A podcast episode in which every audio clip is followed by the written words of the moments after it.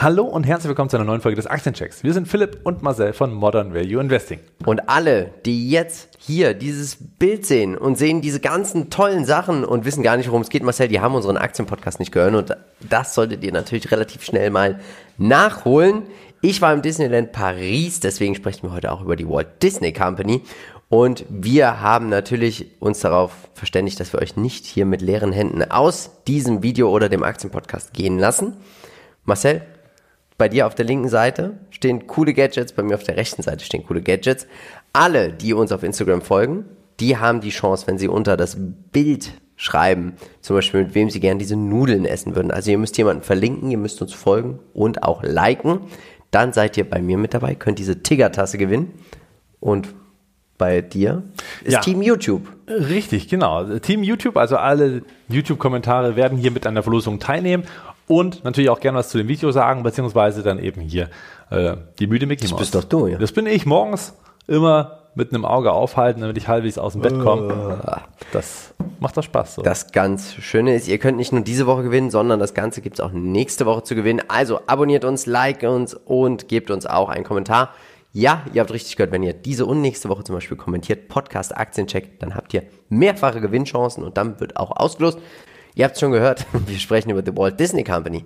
Fresenius gab einige Neuigkeiten, haben wir auch im Aktienpodcast schon drüber gesprochen. ExxonMobil, Blackstone und natürlich Tesla und wir starten jetzt mit Fresenius ist spezialisiert auf die Entwicklung, Herstellung und den Vertrieb von Arzneimitteln, Geräten und Geräten, die im klinischen Krankenhaus oder auch zu Hause verwendet werden und sie sind einfach eine große Holding, muss man tatsächlich sagen. Sie bestehen nicht nur aus Fresenius Medical Care, dazu gibt es noch Kabi, Generika, Helios, also auch sehr, sehr viele Kliniken im ganzen europäischen Ausland, aber auch im Inland natürlich auch in Deutschland.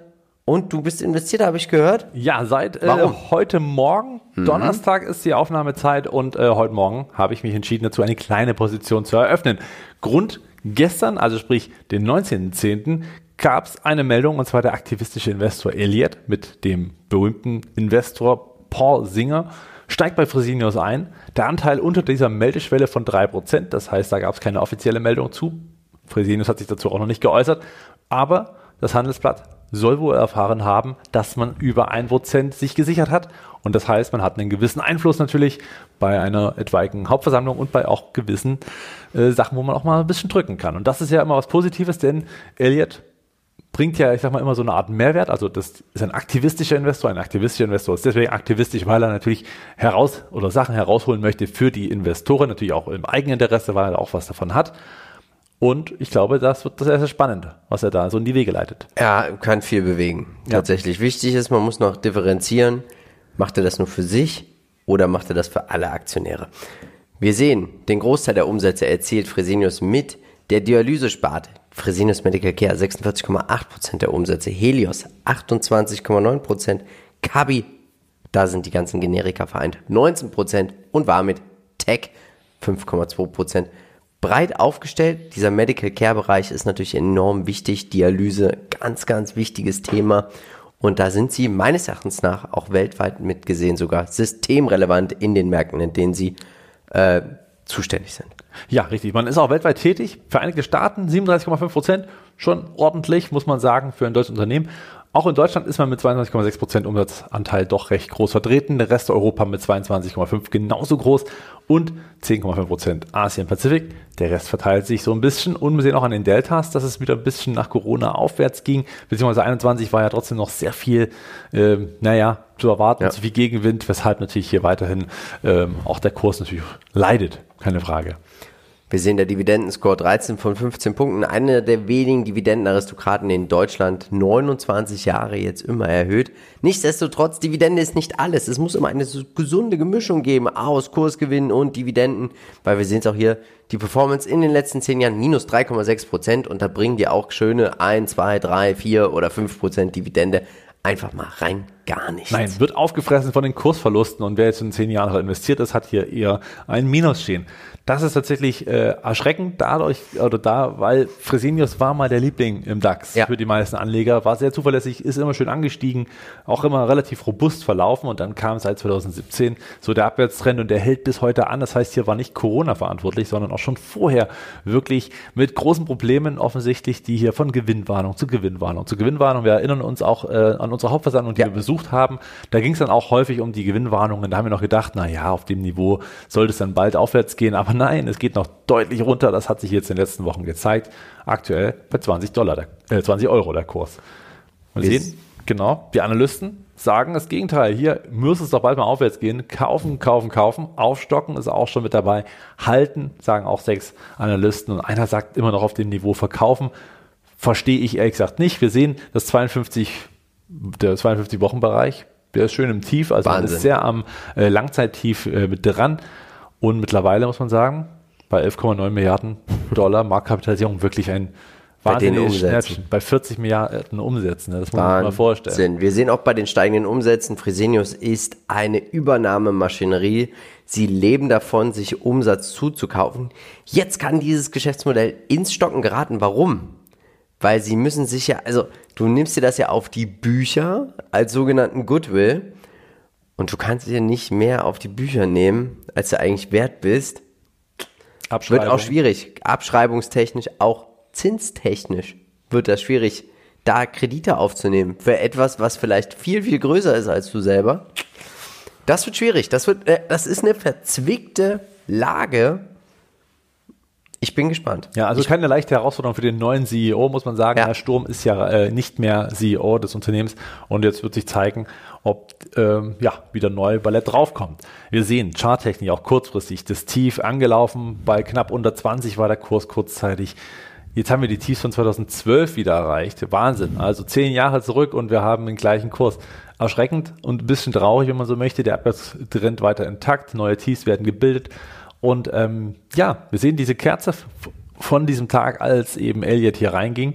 Da kam kurz Euphorie auf bis zum gleitenden Durchschnitt 50 Tage. 23 war dann kurz der Kurs und äh, ging dann auch wieder schnell wieder runter. Trotzdem habe ich mich auf diesem Niveau äh, entschieden, mal einzusteigen mit einer kleinen Position, hier jederzeit zum Aufstocken bereit, weil ich finde, auf diesem Niveau mittlerweile, bei den 20, bei dem psychologischen wichtigen 20, hat man ein gutes Chancen-Risiken-Verhältnis, ähm, dass man vielleicht auch mal so ein bisschen einen Boden zu bilden ist. All das natürlich immer mit dem Hinweis, dass man hier doch risikobehaftet ist. Ich bin der Meinung, wenn man sagt, das ist ein Value-Schnäppchen, so wie du es vielleicht auch gerade machst, Ja. bei.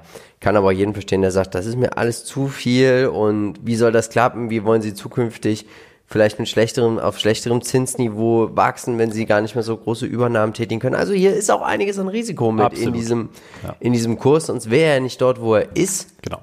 Deswegen kann ich auch jeden verstehen, der sagt, kein Kauf. Fundamental gesehen ist die Bewertung spottbillig. Ja, wirklich. Ja, wenn man mal durchgeht, KGV für das nächste Jahr 6,2. Dividendenrendite mittlerweile, weil der Kurs so gefallen ist, nicht weil die Dividende exorbitant angehoben wurde, bei 4,4, fast 5 Prozent im Folgejahr. KUV bei 0,3, selbst das KBV, also sprich das Kursbuchwertverhältnis äh, bei 0,57, also all das erschreckend tiefe Kennzahlen, die natürlich für Value-Investoren mega interessant sind. Ich bin kein Ja. Value-Investor, aber ich finde auch diese Chance wahnsinnig gut. Jeder, der sie hat, sollte jetzt nicht mehr verkaufen auf dem Niveau. Es ist einfach zu spät. Kaufen, wie gesagt, mit dem Sternchen. Bei 40 haben wir auch schon gedacht, es war günstig. Jetzt ist es halt nochmal halbiert, also es ist erschreckend tatsächlich, wie es weiter runtergeht. Aber das Chancen-Risiken-Verhältnis scheint in meinen Augen ganz gut. 5% Dividendenrendite, man wird auch nicht davon abkommen. Ich glaube nicht, dass man die Dividende einstampfen wird. Ganz im Gegenteil, ich glaube, man wird vielleicht noch so um einen Cent erhöhen, einfach damit man symbolisch zumindest weiter Aristokrat bleibt und eben da das 30. Jahr in Folge ähm, die Dividende erhöht. Einfach auch natürlich des historischen Willens wegen. Also hier ist der Druck doch auch recht hoch. Und ich glaube, das Chancen-Risiken-Verhältnis hier auf mittel- bis langfristige Sicht ist recht günstig. Aber all das natürlich immer, wenn man überzeugt ist, wenn man sagt, das will ich mir nicht antun, kann ich das jederzeit verstehen. Hundertprozentig. Wer von uns noch nicht genug hat, der klickt mal oben rechts, Es gibt unseren neuen Aktienpodcast. Wir haben über die Aktie von Disney gesprochen.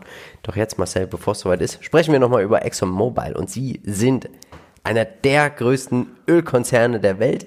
Wenn man in Öl investieren möchte, sollte man nicht nur an Shell denken, sondern auch mal über den Teich gucken und mal schauen, was hinter den Tankstellen los ist. Weil genau das alles, das macht ExxonMobil. Und ich war in Frankreich und wir waren schockiert über die Schlangen an den Tankstellen, die offen hatten, weil es gab einen riesigen Streik Ja, in wer der hat da gestreikt? die verarbeitende Industrie. Ah ja, okay. Also es gab alles kein, bis zum bis zur Tankstelle, bis zum Zapfhahn. also an dem Zapfhahn kam nichts mehr raus, Ja, weil genau. nichts geliefert wurde. Es wurde gestreikt und das dauert jetzt zwei bis drei Wochen, um alles wieder, ich sag mal, in die normalen Bahnen zu äh, bringen. So kommuniziert zumindest das Unternehmen. Ein Streik führte eben zu dieser Abschaltung und selbst Macron hat sich da eingeschaltet, richtig? Genau, so sieht's aus. Wir sehen auch hier und ich bitte euch, schaut euch mal diese Umsätze an. Wir reden hier nicht von 10 Milliarden, 15 Milliarden, wir reden hier von hunderte Milliarden. Das ist unglaublich. Downstream und Upstream ist alles, was bis zum Zapfhahn sozusagen erwirtschaftet wird, dann übernehmen zum Beispiel die Tankstellenbetreiber. Hier ist man also sozusagen viel im B2B-Bereich einfach tätig. Als Kunde kommst du gar nicht groß mit in Kontakt. Das sind 80 Prozent, wenn man das jetzt mal weltweit Ja. sieht, hat man hier alleine dadurch 80 Wahnsinn. Prozent der Umsätze. Der Rest klärt sich so ein bisschen auf. Wir sehen auch äh, international oder zumindest in den Regionen, United States natürlich, dann auch, ich sag mal, all die anderen äh, Länder, die wir hier einmal aufgeschlüsselt haben, überall deutliche Deltas. Liegt natürlich daran, dass der Ölpreis stark gestiegen ist im Jahre 21, aber auch im Jahre 22 ist hier sicherlich noch einiges zu holen. Das heißt, das nächste Jahr, was hier aufgebildet wird, wird sicherlich auch nochmal ein ordentliches Delta mitbringen. Aber wir sehen auch, dass jetzt mittlerweile der Ölpreis wieder ein Stück weit runtergekommen ist. Das wird man dann sicherlich auch irgendwann erkennen. Schauen wir uns den Dividendenscore an. Es ist eine Dividendenaktie, ein Zykliker par excellence. Das sieht man einfach auch in der Durchschnittsperformance. 1,19% in den letzten 10 Jahren. Hier ist es meines Erachtens nach extrem wichtig, zum richtigen Zeitpunkt einzusteigen. Blind zu kaufen kann sehr, sehr unglücklich machen, weil es dauert doch schon relativ lange und einen langen Atem, bis so eine 3,76% Dividende sich deutlich über die Jahre auch über den Zinseszins einfach gewachsen ist. Wenn wir das Dividendenwachstum sehen im Schnitt in fünf, in den letzten fünf Jahren 3,21 Prozent, boah, da macht das nicht Spaß mit einer 3,76 Prozent Dividende. Nein, nein, das stimmt. Ist gar nicht so viel, ja, Nee. muss man sagen. Natürlich liegt es auch daran, dass der Kurs gerade so weit oben ist. Ja. Sonst wäre die Dividendenrendite natürlich deutlich größer. Das heißt, wer unten eingestiegen ist, hat natürlich eine ganz andere persönliche Dividendenrendite. Das darf man hier nicht unterschlagen. Aber der Zeitpunkt denkbar ungünstig. Analysten sagen zum Großteil halten. Ein paar sagen kaufen, man sagen unbedingt kaufen. Einer mutig geht voran und sagt verkaufen. Der könnte einer von uns sein. Ja. Naja, jedenfalls sieht man auch hier die Market Cap bei 420 Milliarden ziemlich heftig und genau das Gegenteil zu Fresenius bei den jeweiligen ähm, Kursperformance. Man ist knapp am Allzeithoch. Wir sehen das oben an der Grafik. Ja, interessant. Brutal. Ja. Brutal, aber wir sehen hier auch diese Die Umsätze sind natürlich hier interessant. Es geht rauf. Wir sind jetzt auf einem Hoch bei 350 Milliarden und dann äh, sieht man auch, wie das eben immer schön hoch und runter geht. Und ich könnte mir vorstellen, dass wenn der Ölpreis jetzt wieder mal. sinkt so langsam, geht es auch wieder runter. Wir sehen das in dem Jahr bei 360 Milliarden, dann sind wir runter auf 239. Ja. Das kann schnell gehen, wenn der Ölpreis fällt. Aber aktuell ist das nicht so der Fall. Exxon ist nahe des Allzeithochs. Vom 2014 war das letzte Mal diese äh, Chartmarke erreicht, beziehungsweise eben jetzt im Juni oder eben jetzt auch nach dem kürzlichen Ausbruch aus dieser kurzen Konsolidierung. Jetzt die Frage, gibt es auf ein neues Allzeithoch? Ist der Ausbruch über die 105 möglich? Wenn ja, dann äh, könnte hier nochmal ein Kaufsignal generiert werden und dann eben auch, ich sag mal, nachfolgend Kursgewinne erzielt werden. Das Trend oder Trend-Template ist weiterhin intakt. Wir sehen, alle drei ähm, gleitenden Durchschnitte sind im positiven Bereich und äh, auch schön eng beieinander. Perfekt für einen gut gespielten Trend. Ich bin der Meinung, auf diesem Niveau ist es kein Kauf, wenn nicht sogar ein Verkauf. Nein, mehr ist es für mich nicht. Genau, ich würde mal einen Pro-Tipp hier mitgeben, vielleicht äh, so aus der Erfahrung heraus, in so einem Moment. Es ist ein Zykliker, das heißt, irgendwann kippt das Ganze wieder und das Unternehmen wird wieder fallen. Nicht nur in den fundamentalen Daten, sondern natürlich auch im Kurs. Das heißt, wer jetzt schon dabei ist und diese Gewinne schön laufen lässt, der kann natürlich sich absichern nach unten mit einem ähm, Trailing Stop Loss. Das heißt, man setzt hier vielleicht einen Stop Loss bei 5% unter dem aktuellen Kurs. Und immer wenn der Kurs mitsteigt, steigt auch dieses Stop-Loss mit. Und so sichert man sich nach unten ab, aber man gönnt sich auch die Chance nach oben auf neue Kurse, auf neue Höchstkurse in dem Falle. Und man muss nicht sofort verkaufen und vergolden, sondern man kann hier vielleicht die Welle einfach noch ein bisschen mitnehmen, solange sie eben ja, existiert. Und wenn es dann eben wieder nach unten geht, dann ja, ist man zumindest auf der sicheren Seite und hier nicht mehr dabei. Machen das ist das Schöne an der Zyklik. Und äh, Philipp, Machen wir es mal praktisch mit dem Stop-Loss. Wir nehmen mal an 10%. Das heißt, der Kurs von Exxon liegt bei 100 Euro. Ich setze einen 10%igen Stop-Loss. Dann wird verkauft, wenn ich auf 90 Euro falle, richtig? genau. Und wenn die Aktie jetzt auf 110 Euro steigt, wird verkauft bei 99. Genau. Richtig? Gut. Richtig. Das heißt, so wächst Es im Prinzip immer mit. Stop-Loss mit und man muss nicht sofort verkaufen, aber man sichert sich trotzdem die Gewinne. Und ich finde, das ist eine clevere Geschichte, gerade bei so einem Zykliker, wenn man den Kipppunkt nicht kennt, wo man es nicht genau sieht, wobei man jetzt eben schon den Ölpreis so ein bisschen dahin äh, siechen sieht. Das kann natürlich schon mal ein Vorbote sein und dann wird es auch in den nächsten Quartalszahlen interessant, ob man das so hält in dem Wachstum, was sehr unwahrscheinlich ist. Und dann seid auf der sicheren Seite und habt die Gewinne mitgenommen. Aber wenn ihr noch draußen steht und jetzt überlegt, einzusteigen, auch wenn wir jetzt die Blödmänner sind, macht's nicht. Macht's nicht. Nein. Der Zyklus ist durch. Kauft hier nicht frisch nach. Das ist maximal eine Haltaktie oder eben im Zweifel verkaufen. Nicht kaufen, bitte. Schauen wir mal in an. einem Jahr nochmal. Genau. Kommen wir zu Tesla. Hier ging es richtig ab, Marcel. Die Quartalzahlen, was sagst du? Ja, 21,45 Milliarden Dollar Umsatz. Nicht ganz schlecht in einem Quartal, 56 Prozent Wachstum im Vergleich zum Vorjahresquartal. Erwartet waren es zwar 22 Milliarden, also hier um 550 Millionen verfehlt. Hm, deswegen die Aktie mit 5,5 Prozent im Minus. Aber der Gewinn auch hier über 50 Prozent im Vergleich zum Vorjahresquartal auf 3,3 Milliarden Wahnsinn. mittlerweile. Sehr, sehr gut. Der Ausblick, um es mal mit Elon Musk seinen Worten zu sagen, ein rekordbrechendes Schlussquartal wird erwartet und die Betonung liegt auf einer exzellenten Nachfrage. Ja, warum nicht, ja? Drücken wir ihm die Daumen. Wir sind ja über die MVI Holding auch investiert. 94,8% der Umsätze werden im Automotive-Bereich erzielt. Dazu gibt es natürlich auch noch Energy Generation, also Solardächer und auch noch den Speicher, 5,2%. Klingt nicht viel, aber es sind auch schon fast drei Milliarden Umsatz. Wo werden denn diese Umsätze erzielt? Ja, ähm, United States überwiegend mit 44,5 Prozent und dann in China 25 Prozent, also auch nicht ganz unabhängig von China. Und der Rest, also sprich 30 Prozent, die übrig bleiben, knapp im Rest der Welt. Überall ordentliche Deltas. Auch der Wachstumsscore 14 von 15 Punkten und die Durchschnittsperformance in 10 Jahren unglaubliche 61 Prozent. Aber es hat auch sehr viel Zeit und langem Atem gebraucht, bis das hier richtig kickt. Stell stell dir mal vor, du bist 2014 eingestiegen. Also wer da bis 2020 durchgehalten hat, Chapeau und Hut ab. Der hat es aber auch nicht anders verdient, als diese Renditen jetzt hier einzuhalten. Ja, kann man absolut gönnen, aber natürlich traurig für alle diejenigen, die gesagt haben, oh nee, 2019, 2020, jetzt ist Schluss. Es reicht. raus. Vielleicht dann Covid, ach na, Na, Ende. komm, geh mal raus. ist bitter. Naja, auf jeden Fall sagen die Analysten hier, ähm, ja, in Zahl oder ausgeschrieben 15 sogar. Äh, starker Kauf. Finde ich äh, spannend, immer noch auf dem Niveau kaufen. Ähm, 6, halten 11 und auch verkaufen ist hier mit dabei. Fast 700 Milliarden. Aber auch was, Auch wie ohne. stark diese Umsatzsprünge sind. Ja, das ist schon ziemlich heftig. Ja, also von 11 Milliarden auf 21, dann mal ein Jahr ein bisschen Flaute, 24, dann 31, 53. Also die Sprünge sind wirklich hervorragend. Und wir sehen auch, dass die Aktie ähm, ja aktuell schon ein gutes Stück runtergekommen ist. Bei 414 war das 52 Wochen hoch, mittlerweile nur noch die Hälfte. Was haben die deutschen Autobosse Bosse sich immer lustig gemacht? Das stimmt. Über Tesla. Spaltmaß. Boah, da kann ich auch die Hand durchstecken. Das ist nicht ernst zu nehmen, die machen keine Gewinne. Was sagst du uns zum Kurs? Ist der aktuell ernst zu nehmen für einen Einstieg? Äh, Für einen Einstieg ja, muss man sagen, denn hier sind Unterstützungen, die sehr, sehr wichtig sind, schon mal getroffen. Bei 205 aktuell ging es nochmal runter, jetzt nach den Quartalzahlen genau auf diese äh, Unterstützung. Darunter liegend sind die 180 und 181, die auch schon durchaus öfter als Unterstützung gezählt haben und geholfen haben.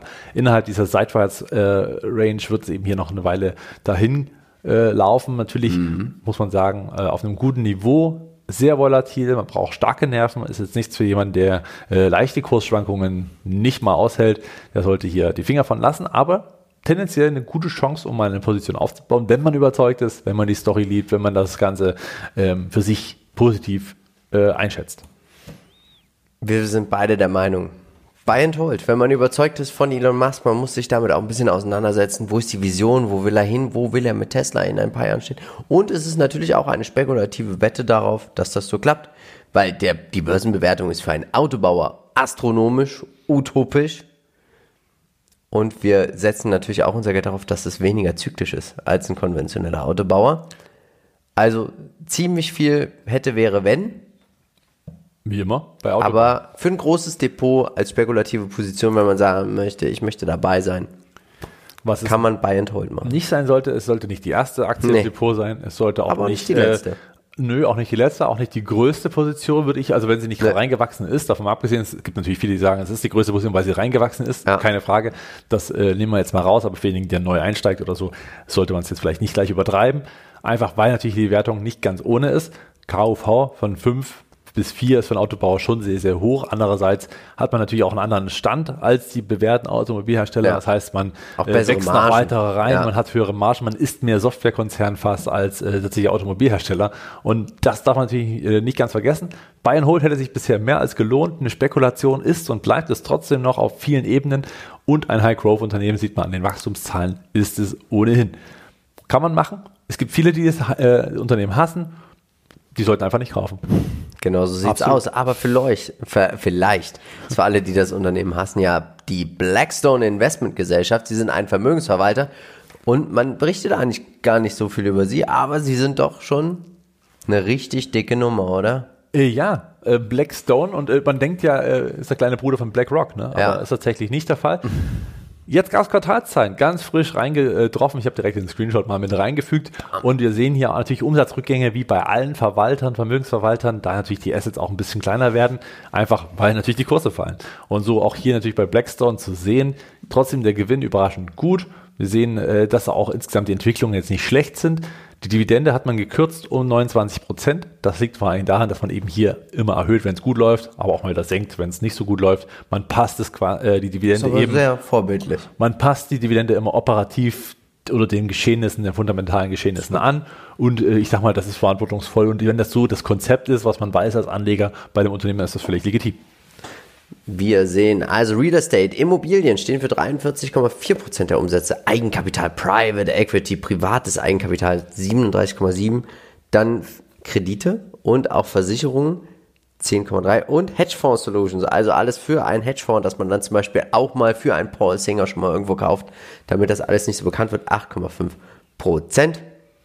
Ja. Alle Umsätze werden in den USA erzielt, weil dort wahrscheinlich auch die Investmentgesellschaft sitzt. Genau. Und hier hat man natürlich äh, wahnsinnige Deltas, aber auch nur von 20 zu 21. Jetzt Ja. darf man nicht vergessen, dass das Jahr äh, 2022 hier vielleicht sogar was Rotes stehen hat. Je nachdem, wie es jetzt eben noch weitergeht. Ähm, wahrscheinlich bloß ein kleines grünes Delta am Ende des, Ta äh, Ende des Jahres. Daher äh, darf man das nicht überbewerten als Tendenz. Hier geht es immer mal etwas stärker rauf, mal wieder ein Stück weit runter und das ist dann doch ein bisschen volatiler auch in den Geschäftszahlen. Ne? Das ist klar. Wir sehen der Dividendenscore 12 von 15 Punkten und die Durchschnittsperformance langfristig zahlt sich diese ganze Strategie hier aus. 19% im Schnitt in 10 Jahren. Ja, lässt sich nicht meckern, ne? Aber auch hier wieder, stell dir mal vor, du bist so Mitte 2015 eingestiegen. Da musst du erstmal fünf Jahre durchhalten. Ja, das stimmt. Daran sieht man, wenn man das mal greift und darüber nachdenkt, ist das schon immer eine ziemlich lange Zeit und da braucht man eben auch mal Geduld, bevor man bezahlt wird und äh, so ist es eben. Erst kommen die Schmerzen und dann das Geld, sagte Costolani und so wird das hier auch sein und äh, jetzt ist vielleicht wieder die Phase, wo man vielleicht wieder ein paar Schmerzen eingeht, weil der Abwärtstrend intakt ist. Wir sehen, nichtsdestotrotz stellen sich die Analysten gegen den Trend. Wir haben auch eine, wir sind eher am 52 Wochen tief als am 52 Wochen hoch. Wir haben immer noch eine schöne Dividendenrendite, also ich würde sie mal knapp über drei schätzen. Genau, ist hier ist noch nicht die Kürzung mit drin, die ist noch nicht einge, äh, genau, also bei 3% wird sie dann schon sehr nahe liegen, ja. Genau, ich habe euch ja hier mal was eingezeichnet und zwar diesen Abwärtstrend, der ist ziemlich deutlich und eigentlich auch ziemlich klar äh, bisher verlaufen. Keine großen Ausreißer, wir sehen das gegen immer so etappenweise nach unten und dieser wahnsinnige Anstieg, den wir hier gesehen haben seit Mitte 2020 bis eben Mitte 2021, der hat eben ein Ende und nimmt eben jetzt den Abstieg und ich könnte mir gut vorstellen, das ist charttechnisch sehr oft zu beobachten, dass man bei einem Abverkauf, einem Abwärtstrend die alten Hochs wieder trifft und dieses alte Hoch ist bei 64,8 beziehungsweise das ist dann direkt vor der Corona-Krise gebildet worden. Wir sehen das hier halb links im Bild, dieser kleine Berg, wo eben diese Linie aufsetzt. Das könnte das Kursniveau sein, in dem die Aktie sich wiederfindet, bevor ein Boden gebildet wird. Dort gibt es dann mehr Unterstützung und mehr Unterstützung, mehr Unterstützung, weil mehr äh, kaufen werden. Das heißt aber auch Geduld haben bis ins Jahr 2023 hinein. Ist also noch ein Stück weit Zeit. Wer also hier an der Seitenlinie steht und charttechnisch mit entscheidend ähm, ja, seine, oder seine Entscheidung beeinflussen lässt, der sollte da vielleicht noch ein bisschen warten vor einem Einstieg. Das Ganze würde sich ändern, wenn vielleicht im nächsten Quartal, äh, ich sag mal, besonders gute Nachrichten kommen und der Ausbruch aus dieser Range, die er gerade nach unten zeigt, äh, nach oben stattfindet. Dann könnte man ein Kaufsignal hier wahrnehmen. Aber das ist noch nicht der Fall, deswegen kann man hier auch bequem die Seitenlinie nutzen. Ich glaube, hier ist auch ein großer Indikator. Sie machen sehr viel Umsatz mit dem ganzen Thema Immobilien, steigende Zinsen weltweit. Aber warum nicht auch hier mal eine schöne, schöne Sparplanaktie auf dem Niveau? Ich denke, wenn man es hat, kann man es halten. Gegebenenfalls auch einen Sparplan jetzt mal anschmeißen im Abwärtstrend hier. Wir sehen, langfristig zahlt sich das aus. Auf lange Sicht ein Sparplan. Ja, Genau, ja, Sparplan bin ich bei dir, würde ich aber noch nicht starten, da würde ich tatsächlich noch ein bisschen warten, mhm. bis dieser Trend ein bisschen auspendelt und dann aber größere Raten am, äh, ja, am mhm. unteren, umso näher das diesen äh, okay. besagten hochkommt, würde ich eher da die höheren Raten machen, weil man weiß etwa, dass es in die Richtung geht. Die Wahrscheinlichkeit ist so viel höher, als äh, dass jetzt ein Ausbruch kommt und neue Hochs oder in Richtung neue Hochs gelaufen wird. Deswegen kann man hier ruhig die Zeit mitspielen lassen. Wir sehen auch, die Bewertung ist jetzt, äh, ich sag mal, im KGV jetzt auch nicht wahnsinnig schlecht, ne? äh, wird auch deutlich günstiger, so die Analysten. Und mal schauen, wie es sich jetzt auch weiterentwickelt. Ist natürlich auch die Frage, wie sich komplett die Gegebenheiten am Markt ja. hier entwickeln. Kommen wir zur Walt Disney Company. Hier steht ein Haufen Umsatz, den du hier schon mitgemacht hast. Ja. 100 Euro. Ich will gar nicht wissen, wie viel Geld wir ausgegeben haben in diesen zwei Tagen. Ja, sagt sich wahrscheinlich jede Familie, die nach dem Disneyland irgendwo nach Hause kommt. Äh, neue Nachrichten gibt es erstmal von Netflix, und zwar das Abo-Wachstum könnte hier natürlich auch auf positiv auf Walt Disney abstrahlen. Das heißt, wenn Netflix hier Abonnents dazu gewonnen hat, könnte das Rückenwind sein für Disney Plus und Co.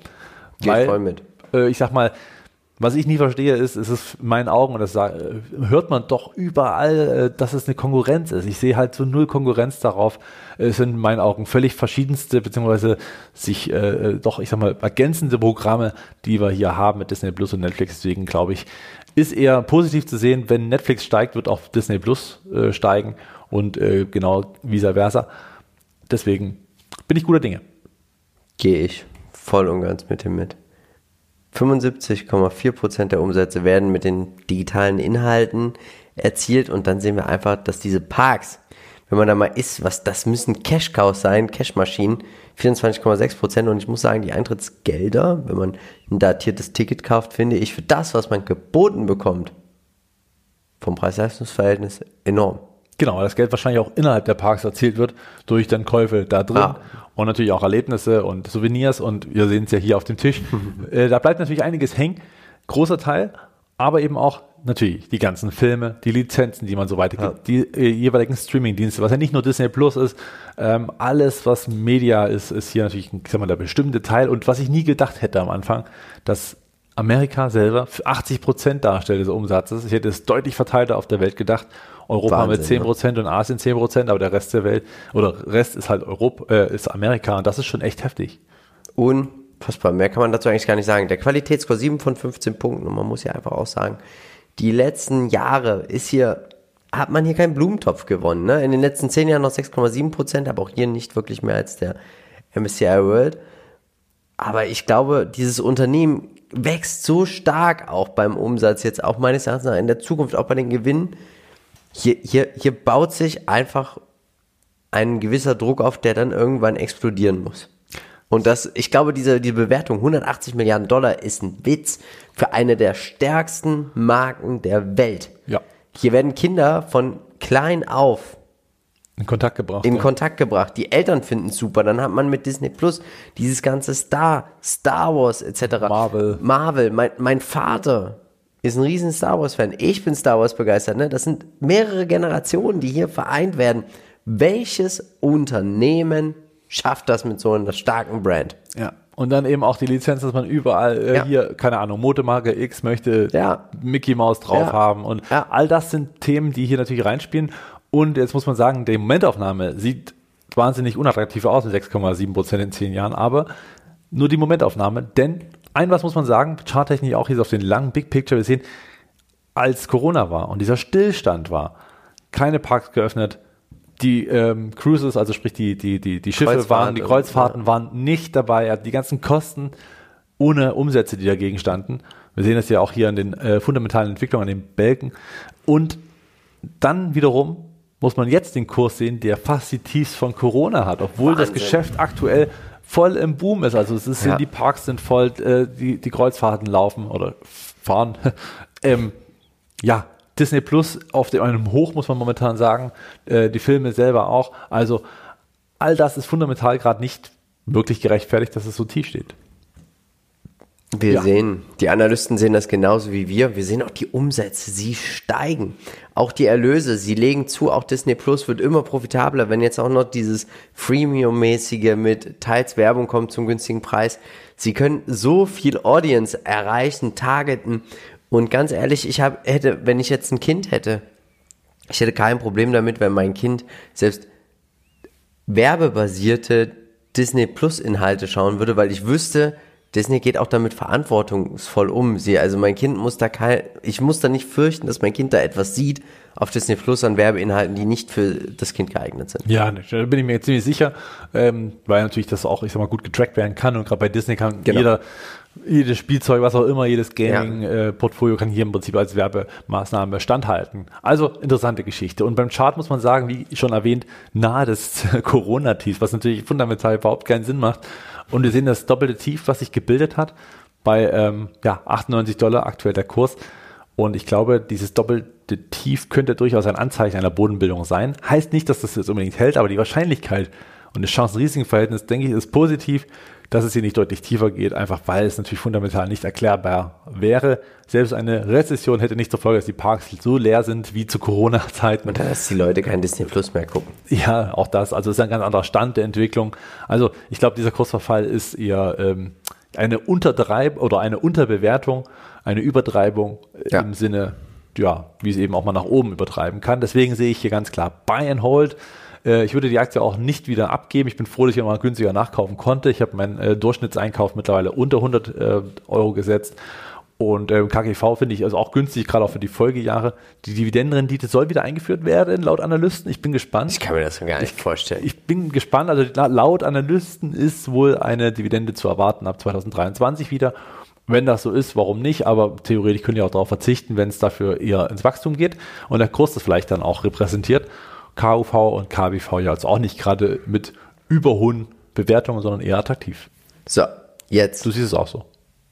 nichts hinzuzufügen. Ich Okay. bin investiert genauso wie du. Bevor wir jetzt nochmal 10.000 Euro raushauen, Marcel, Ja. du darfst ziehen. Okay. Wir wollen ja, dass nochmal ein bisschen Geld auch in die MVI Holding läuft. Vielleicht noch kurz zusammenfassen. Die MVI Holding, wir investieren natürlich auch in verschiedene Aktien, in verschiedene Branchen. Die Branchen ziehen wir jedes Mal und regelmäßig. Diejenigen, die uns schon länger verfolgen, wissen das. Wir ziehen immer blind und dann aus dieser Branche schreibt unser lieber Analyst Peter eine doch recht große äh, und inhaltlich sehr, sehr umfangreiche Analyse. Und diese Unternehmen kaufen wir dann auch in unserer So. Holding. Und jetzt bin ich gespannt, welches, welche Branche wir ziehen. Die, die wir schon gezogen haben, gehen natürlich raus, die bleiben nicht drin. Bitte. Und dann wird es genau diese Branche, lieber Philipp. Es wird Mobilität. Oh, Mobilität. Wir kommen wieder ein bisschen in die Zukunft, nachdem wir auch viel Tabak und Alkohol gezogen The haben. future starts now. Und jetzt, wie würden wir 10.000 Euro investieren? Also, ach, wichtig, schreibt uns eine Investmentidee für die Mobilität Mobileye zum Beispiel Ja, bald IPO. in Ja. die Kommentare und schon seid ihr auch mit bei Paket Marcel mit dabei. Fresenius, einfach mal mit dabei sein, mal gucken, was hier der Elliot hier so macht oder der Paul Singer. ExxonMobil, ciao mit V auf dem aktuellen Niveau. Tesla, einfach dabei sein, man will das alles irgendwie ein bisschen mehr noch miterleben. Blackstone, doch eine coole Firma, vielleicht muss ich meine Einstellung noch mal ein bisschen revidieren. Nö, ich bleib dabei, solange dieser Abwärtstrend so anhält, ist die Null auf jeden Fall gerechtfertigt. Würde sich ändern, wenn hier, ich sag mal, der Ausbruch kommt oder eine Bodenbildung, zumindest dieser Trendkanal, der ziemlich deutlich ist, verlassen wird, dann kann man hier auch schnell mal eine Position aufbauen. Dann als letztes Walt Disney und dann gibt es natürlich wieder 7.500 und 5.000. Aber der MSCI World Country World, boah, auch Sparplan, ne? hier, jetzt geht's langsam los. Jetzt- Alle, die ihr kennt, die noch nicht einen haben, einstiegen. Auch eine gute. Zeit, vielleicht diesen Sparplan zu erhöhen. Ja. Man ist gerade im Tief. Wenn man kann, Wenn man kann natürlich Definitiv. nur. Und wenn man nicht kann, versuchen auch das zu können. Ja, Aber wenn es halt gar nicht geht, dann geht's halt nicht. So, habt ihr noch nicht genug von uns? Dann schaut auch nochmal hier Aktienpodcast Aktiencheck. Wir hören uns nächste Woche wieder. Und dann bleibt uns eigentlich schon eins zu sagen. Wir vom Modern Value Investing sind überzeugt, es gibt immer irgendwo einen Bullenmarkt. Natürlich werden wir versuchen, diesen zu finden und dann auch in diesen zu investieren. Also, tut uns einen Gefallen und schreibt in die Kommentare und seid auch automatisch mit dabei bei dem Gewinnspiel. Und bleibt dabei bei Modern Value Investing. Ciao. Ciao. Beachte bitte unseren Disclaimer.